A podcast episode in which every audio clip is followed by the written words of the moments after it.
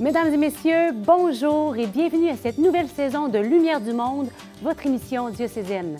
Nous sommes de retour en force pour vous accompagner en ce temps de reconfinement. Aujourd'hui, nous avons préparé une émission bien remplie. Nous recevons ici même en studio Madame Christine Michaud qui nous partage son expérience de Dieu tout en beauté et subtilité.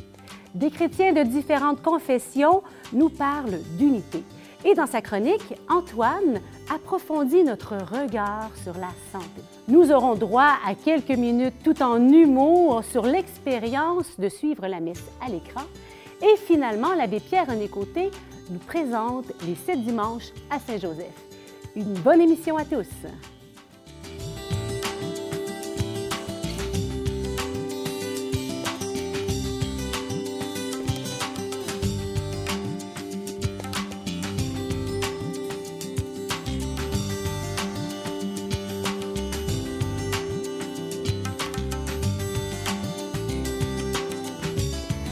Vous vous dites, il me semble que je reconnais ce visage, eh bien, c'est tout à fait normal car nous l'avons vu souvent à l'écran. Elle a été chroniqueuse littéraire à Salut Bonjour Week-end pendant 11 ans. Elle a aussi animé, toujours sur les ondes de TVA Nouvelles, les émissions Qu'est-ce qu'on attend pour être heureux et Ma liste à moi. Nous l'avons également entendue à la radio aux côtés de Véronique Cloutier.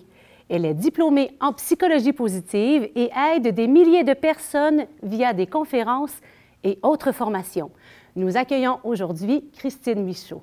Bonjour Christine, bienvenue à Lumière du Monde. Bonjour Geneviève, Bien, merci de cette belle invitation. Bien, ça fait plaisir. Je suis très heureuse de te rencontrer en vrai. Alors Christine, tu as une formation en psychologie positive et ça te donne des mots surprenants que j'ai peut-être pas l'habitude d'entendre quand, quand on parle de vie de foi et pourtant c'est la même réalité de fond. Est-ce que tu pourrais nous parler de l'élévation de l'âme? Oui, c'est beau, hein? juste de le dire, je trouve, juste de l'entendre. Euh, bien sûr que je peux vous en parler. En fait, il faut savoir que la psychologie positive, c'est un champ scientifique. des fois, on fait l'erreur de penser que c'est pensée positive. Ça n'a rien de ça. On n'est pas dans la pensée magique, dans ces choses-là. Euh, et donc, bien, il y a des chercheurs qui s'intéressent à des sujets qui peuvent aider les gens à, être plus heureux, mais on, on parle d'un bonheur qui est plus profond, plus durable, puis donner du sens à notre vie. Et l'élévation de l'âme, ben c'est le nouveau, un des nouveaux sujets sur lesquels on travaille beaucoup. Qu'est-ce qui fait que les humains vont ressentir ça? Parce qu'on sait qu'il y a cinq éléments essentiels à une vie heureuse chez l'être humain. Il y a un des éléments que c'est le sens. Dans le sens entre la spiritualité, c'est sûr qu'eux ne veulent pas se coller à aucune religion, c'est normal, mais après, ça, ça y va pour chacun. Ça en fait quand même partie. Mais ça en fait partie, c'est ça. Après, c'est à chacun de choisir en quoi il, il choisit de croire, qu'est-ce qu'il il nourrit profondément et tout ça. Mais l'élévation de l'âme, on pourrait le décrire un peu comme c'est le sublime de la vie. Tu sais, c'est plus que la, on associe parfois à la beauté, qu'est-ce qui nous touche tellement on trouve ça beau que ça nous émerveille, ça même des fois ça nous étonne. Mais c'est de l'ordre de quelque chose qui nous dépasse. Tu sais, puis tellement on va parler, c'est même presque comme c'est une révérence, c'est on a envie d'honorer. Euh, tu sais, quand on voit quelque chose là, qui nous touche profondément ou qui nous arrive quelque chose qui, on a l'impression que ça touche notre âme, parfois on pourrait, on, a l'impression qu'on tomberait à genoux là. Hein? C'est, l'effet que ça fait. Ben, c'est ça. La mâchoire qui décroche là. Ah! C'est particulier parce que je te le dis, puis je suis en train de réfléchir, je me dis, ça nous donne envie de tomber à genoux, mais pourtant c'est ce qui nous élève. Ouais. Oui, c'est beau, c'est très beau. Hein? comme quoi l'humain puis le spirituel, c'est, ça va ensemble, c'est, imbriqué un dans l'autre. Oui, puis souvent, euh, devenir, de redevenir plus petit dans notre humilité qui fait qu'on va toucher à la grandeur de la vie. Je pense qu'il y a beaucoup de ça aussi dans ce fameux sentiment d'élévation de l'âme. Oui. Parlais du sublime. Oui. J'ai entendu dire que dans ton expérience du sublime, le Sacré-Cœur avait une place de choix. Oui. Bien, il y en a plusieurs qui ont une place de choix, le Sacré-Cœur entre autres, puis c'est pas du tout intellectualisé ou c'est pas parce qu'on m'a dit de faire quoi que ce soit, de croire en quoi que ce soit. C'est vraiment de l'ordre de l'expérience, j'ai envie de dire.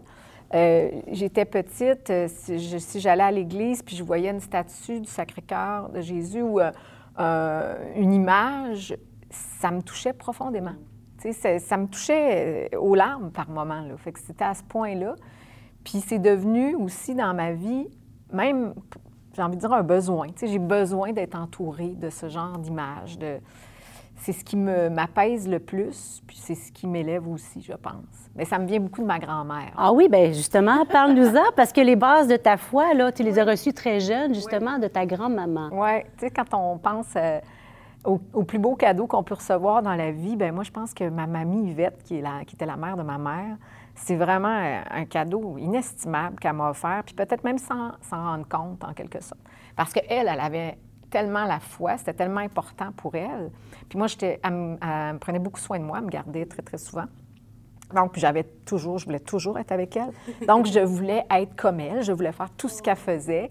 Puis, elle avait une façon aussi de, me raconter, que ce soit euh, des histoires de la Bible ou peu importe, une façon de prier qui était... Euh, moi, je, trouvais qu'à l'école, quand j'avais des cours, que ce soit catéchèse, ces choses-là, il y a des moments où ça me faisait un peu peur. il y a des choses qui, étaient dites, puis que je ne comprenais pas non plus, là, tout à fait, c'est sûr. Puis là, je me disais, mon Dieu, c'est presque un peu épeurant. Puis ma grand-mère, elle, elle m'enlevait tout ça. Puis quand j'en parlais avec elle, là, on était dans le cœur, là, comme ça pouvait pas être plus dans le cœur que ça. Puis elle atténuait. Je pense, c'était probablement ça, sa force. C'est que, comme elle ne m'obligeait pas à rien, mais elle m'amenait tranquillement. J'ai un personnage d'un de mes romans qui est très inspiré de ma grand-mère. Puis j'ai utilisé une expression, je disais, dans la vie, il faut juste tendre vers. C'est déjà déjà extraordinaire de tendre vers, de faire un premier pas. Il ne faut pas chercher toujours à ce que ce soit tout de suite parfait puis qu'on se mette une grosse pression. Alors, pour te donner des exemples, euh, tu sais, mettons, quand elle m'avait appris à réciter mon chapelet, puis le, soir avant de m'endormir, on récitait le chapelet. Mais quand j'ai commencé à vouloir le réciter toute seule, je m'endormais dessus assez rapidement. super somnifère. Ça m'arrive encore. c'est ça. Ben oui, mais moi, je le fais plus le soir. c'est ça, maman. Je le fais en marchant avec mon chien maintenant. Mais, euh, et donc, là, puis j'étais gênée de lui dire. Je me disais, ah là, pas une très bonne petite fille. Tu sais, je m'endors sur mon chapelet. Ça m'a pris du temps avant d'oser y avouer que je finissais pas le fameux chapelet. Puis là, elle m'avait dit, euh, ben non, mais elle dit, il n'y a pas de souci, tu aurais dû me le dire avant. Elle dit, de toute façon, les anges le terminent pour toi. Fait que là, je me disais, oh, wow. Euh, après ça, j'avoue que j'ai voulu que les anges finissent bien d'autres affaires dans ma vie. mais ça marchait, ça marchait pas comme ça. mais tu sais, elle avait toujours une façon de, de, m'amener, même quand elle m'amenait à l'église, à la messe. Et combien de fois je disais, Mamie, je comprends rien à ce qu'il dit le monsieur. Elle disait, c'est pas grave, tu sais. Reste avec moi, là, on est bien, tout ça. Fait que, veut, veut pas, là. Il y a des messages qui passaient. Il y a quelque chose qui. Des petites semences, hein? Oui, c'est clair. Je, le vois bien aujourd'hui. Oui, qu'on arrose. Oui, voilà. Comme en psychologie positive? On tire pas sa plante parce qu'on va l'arracher. Non, c'est ça. On lui laisse le temps de tendre vers le soleil. Puis on lui donne tout ce qu'elle a besoin aussi, ce qui peut accompagner. Je pense que c'est ça qu'elle a fait. Tu sais, elle est plus venue sur mon terrain plutôt que de me forcer à aller sur le sien. En terminant, est-ce que tu peux nous parler d'une petite carte que tu as retrouvée dernièrement? Moi, ça me touche parce que c'est quelque chose qui a toujours été précieux pour moi. Donc, de voir que toi aussi, on se... on voit, on voit qu'elle a de l'âge. Hein? Elle, a été plastifiée. Alors, c'est ma mamie, Yvette, justement, qui trimballait ça sur elle tout le temps. Puis le soir, à tous les soirs avant de s'endormir, elle la mettait sous son oreiller. non seulement elle l'avait avec elle, mais tu sais, c'était...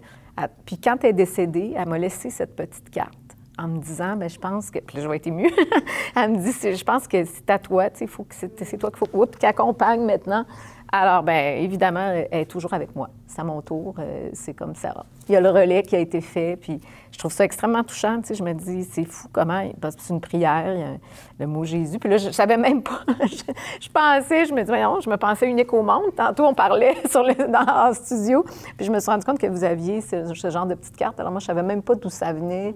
Je ne savais pas pourquoi elle avait ça, mais pour elle, c'était important. Mais tu sais, je, réalise aujourd'hui qu'on a besoin des fois de, petits éléments d'ancrage comme ça. Pour... Concret, là, qui nous ramènent sur le plancher des vaches, mais tout en vivant notre foi profondément. Hein? Voilà, ouais. Puis justement, Jésus, hein, c'est le, nom sur la carte, mais Jésus, c'est Dieu fait homme. Ben Donc, c'est lui qui nous accompagne dans notre humanité. Puis c'est lui qui a dit, tu parlais au début, là, j'ai beaucoup aimé, tu sais, de à quelque part de l'esprit d'enfance. Oui, oui, tout à Puis Jésus qui dit, tu sais, laissez venir à moi les petits-enfants, c'est les bénis du Père, c'est les bénis de Dieu. Bien, quand on touche à ce sublime, quand on se laisse surprendre par cette, euh, on se laisse élever l'âme par le Seigneur, mais c'est un peu comme euh, un parent qui prend son enfant, qui l'élève. Bien, il se laisse. Euh, on, lui ouvre les ailes, en quelque sorte. Bien, pour moi, c'est la même chose. Jésus, ça a toujours été un peu comme. C'est mon lien vers Dieu, en quelque sorte aussi. Dieu, bon, c'est un, beau grand concept, mais qu'on ne peut pas toujours. C'est dur à définir. Peut rester flou. peut rester flou, tout à fait. Mais bon, Jésus, quand on lit son histoire et tout, euh, je pense même que c'est de l'ordre du sublime aussi de vouloir suivre ses traces. Mhm. de, moi, je dis souvent en psychologie positive, on a besoin de modèles qui nous élèvent aussi. Et des fois, ben, ça peut être des, gens comme Jésus, euh, comme des, saints qu'on a connus, puis ça peut être des gens autour de plus près de nous, qui, qu'on sait qui cheminent de cette façon-là aussi, qui illuminent le monde qui les entoure. Alors, ça, ça peut faire toute la différence dans notre vie. Merci, Christine. C'était une grande joie de t'accueillir. Merci pour la lumière qui jaillit de ton visage, de ton ben oui, avec une petite larme en plus. une petite perle du paradis de ton cœur. Donc, euh, merci d'avoir été des nôtres. Ça m'a fait très plaisir. Un parcours de vie tout en profondeur. Ne manquez pas le reportage sur le livre dont elle est co-auteur avec Thomas de Coninck. Le Petit Prince est toujours vivant. C'est dans deux semaines, ici même à l'émission. Il y a 15 jours, c'était la semaine de l'unité des chrétiens. Mais vous serez d'accord avec moi, l'unité, ça ne se construit pas en une semaine. Alors, écoutons des chrétiens de différentes confessions nous partager pourquoi l'unité est importante pour eux. Bon reportage.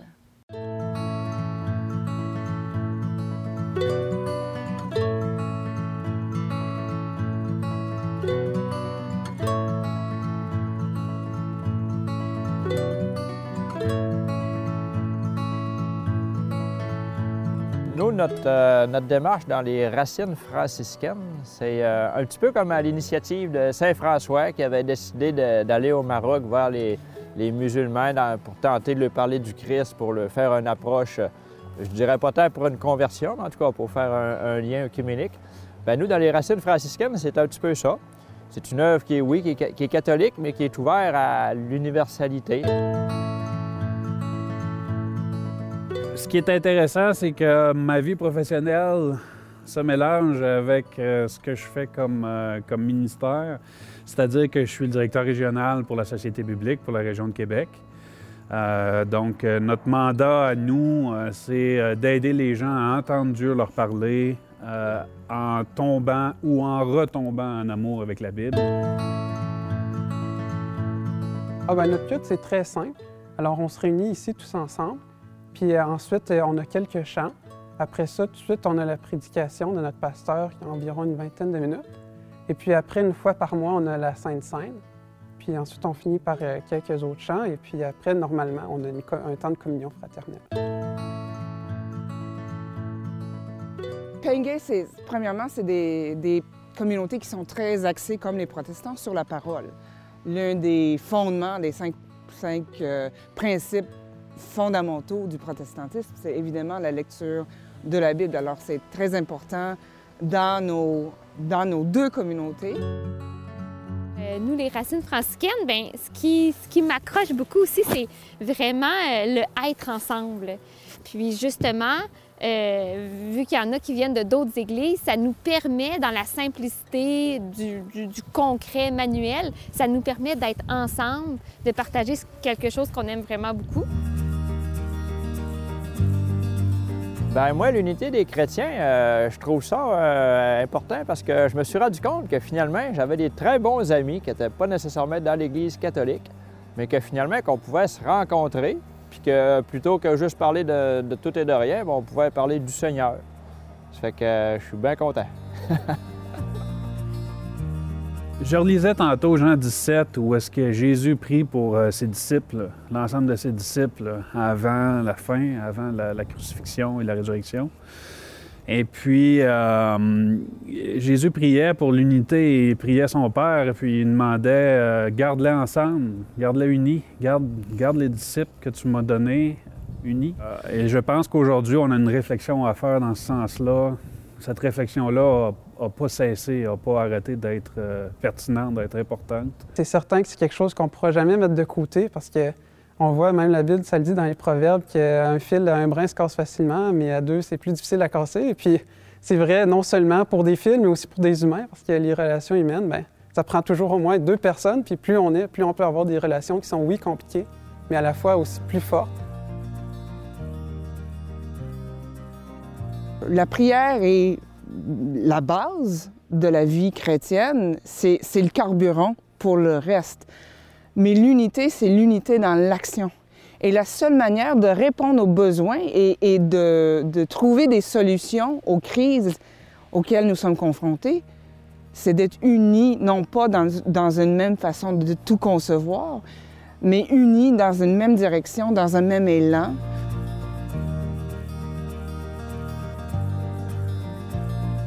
Demeurez dans mon amour et vous porterez du fruit en abondance. Demeurez dans mon amour et vous porterez du fruit en abondance. Demeurez dans mon amour et vous porterez du fruit en abondance. Demeurez dans mon amour et vous porterez du fruit en abondance. Demeurez en mon amour et vous porterez du fruit en abondance.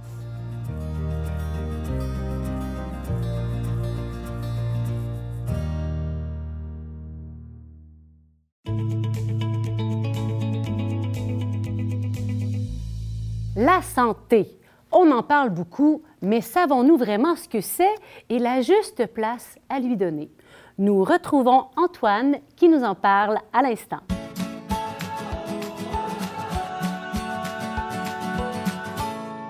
Bonjour Antoine, bienvenue. Salut Geneviève. Alors, le sujet de l'heure, la santé. Qu'as-tu à nous en dire? Ben oui, je me disais qu'on n'en parle pas beaucoup ces temps-ci de la santé. Pourquoi pas aborder le sujet?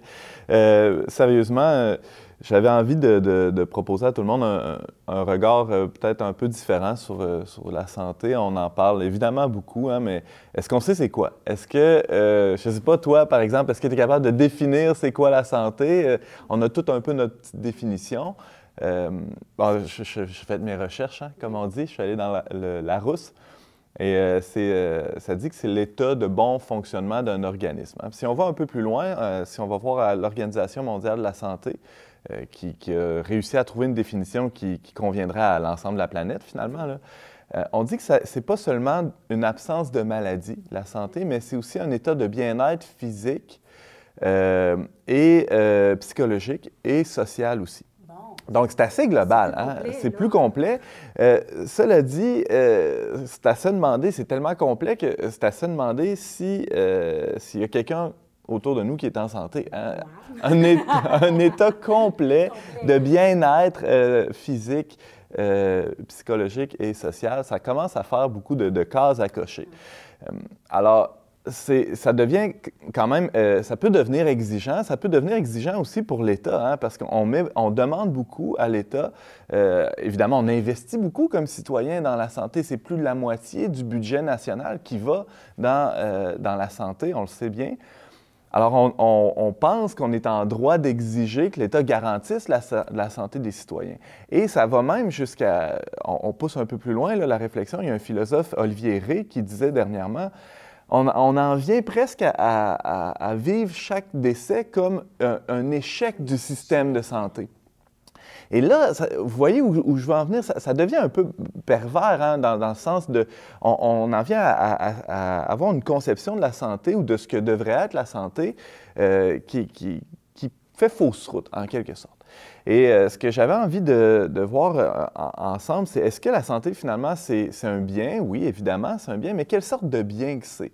Alors, la, la santé, c'est important de la subordonner à un bien plus grand, une finalité plus grande. Bien, comme chrétien, évidemment, euh, on a quelques pistes. Euh, Une, une des plus grandes, c'est la, la charité. hein. Euh, Alors, que- qu'est-ce qu'on fait avec notre corps une fois qu'il est en santé? On peut continuer de, de passer des heures au gym euh, ou chez notre nutritionniste pour bien manger, pour garder, la conserver, la tout prix. oui, c'est ça. ça puis là, ça nous cause d'autres problèmes de santé, de- de- d'être si anxieux pour notre santé.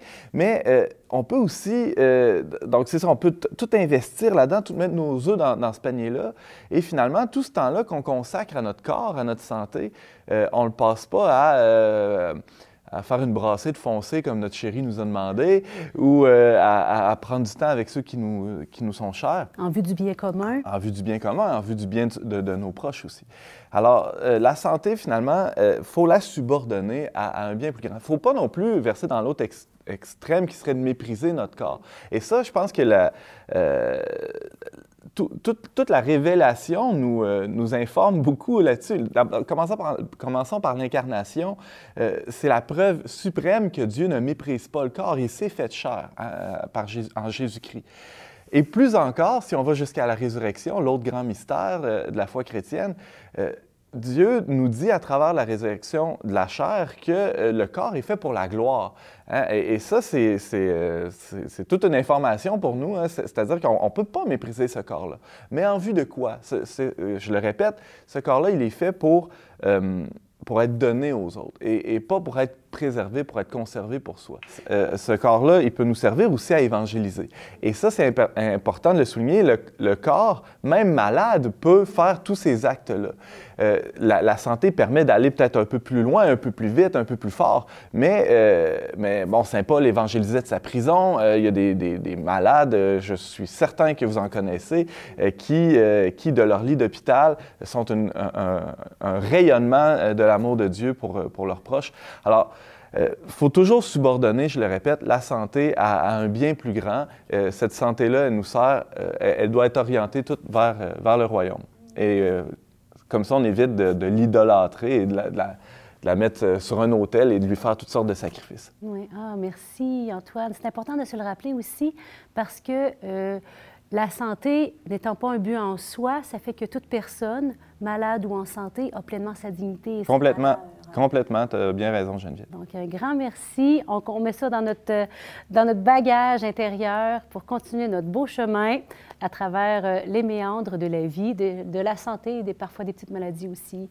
Donc, un grand merci, Antoine. Ça fait plaisir. À bientôt. À bientôt. Entrer dans le cœur de Saint-Joseph, voilà ce que nous propose le parcours des sept dimanches de Saint-Joseph présenté par l'abbé Pierre-René Côté. Mais auparavant, comment trouvez-vous le fait de suivre la messe à l'écran? Regardons ce petit sketch plein d'humour qui, j'espère, saura vous décrocher un petit sourire. Vous retrouverez-vous dans l'un de ces quatre personnages?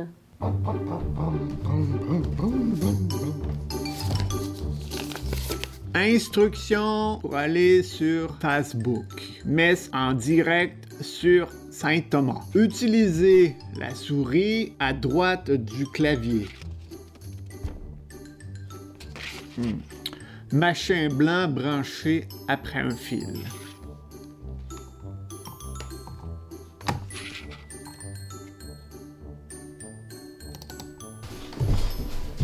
Ouh, je vais être en retard à la messe. Vite, vite, vite, vite, vite. Vite, vite, vite. Ah, ah non, c'est pas encore commencé. Tout, tout, tout.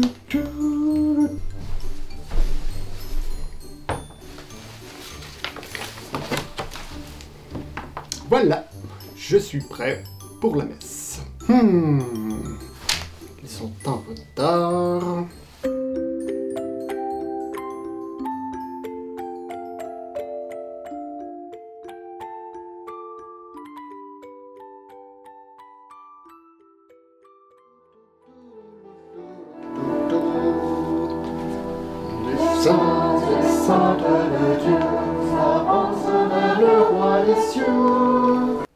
J'ai une image. Ça joue, ça joue. Pourquoi j'ai pas de son? Youhou, le son. Écrivez vos commentaires. Je n'ai pas de son. Merci de m'aider.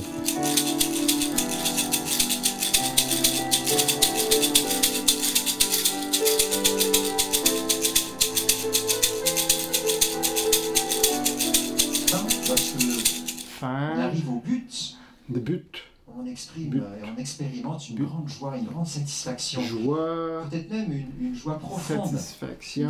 fierté. C'est beau ce qu'il dit, juste un peu. on, on- on communie Ouais, ouais, ouais. ouais. à ce que cette personne est en train de réaliser. Quand j'étais plus jeune. Oh, j'ai du son, j'ai du son, j'ai du son. Oh, j'ai perdu mon image. pas image. J'ai du mais sang m'a plus aidé de voir d'image. Prenez et mangez-en tous. Ceci est mon corps livré pour vous.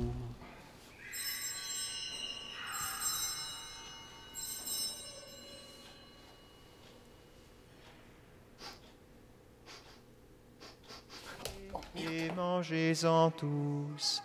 Ceci est mon corps livré pour vous.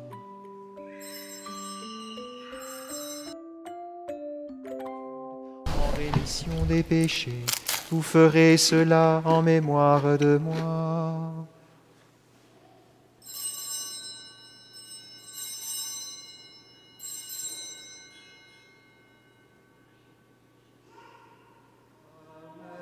Et que Dieu Tout-Puissant vous bénisse, le Père, le Fils et le Saint-Esprit.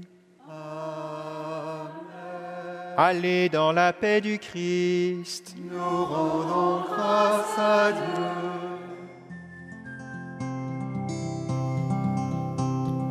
Ouais, le petit-fils, il aurait pu être plus précis dans ses instructions.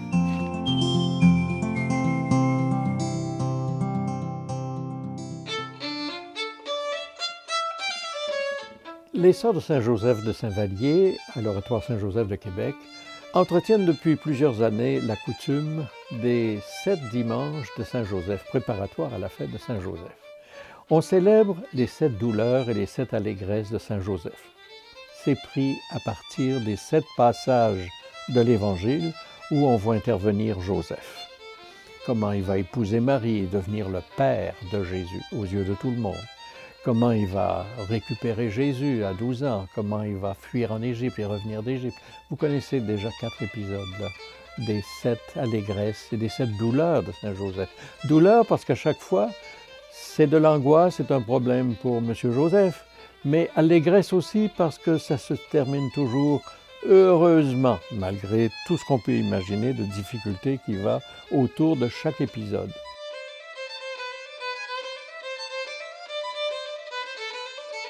Alors je vous invite à suivre les sept dimanches, ça commence le 31 janvier, les sept dimanches qui vont célébrer les sept douleurs et les sept allégresses de Saint Joseph. Bienvenue, c'est moi qui vous accompagne. Nous prenons les passages bibliques, nous écoutons un chant Joseph et nous prions évidemment Saint Joseph, euh, modèle d'un père contemporain d'une certaine façon à bien des égards, et aussi, nous le prions comme patron de la bonne mort. C'est très célèbre. Dans tous les sanctuaires de Saint-Joseph, on l'évoque comme patron de la bonne mort.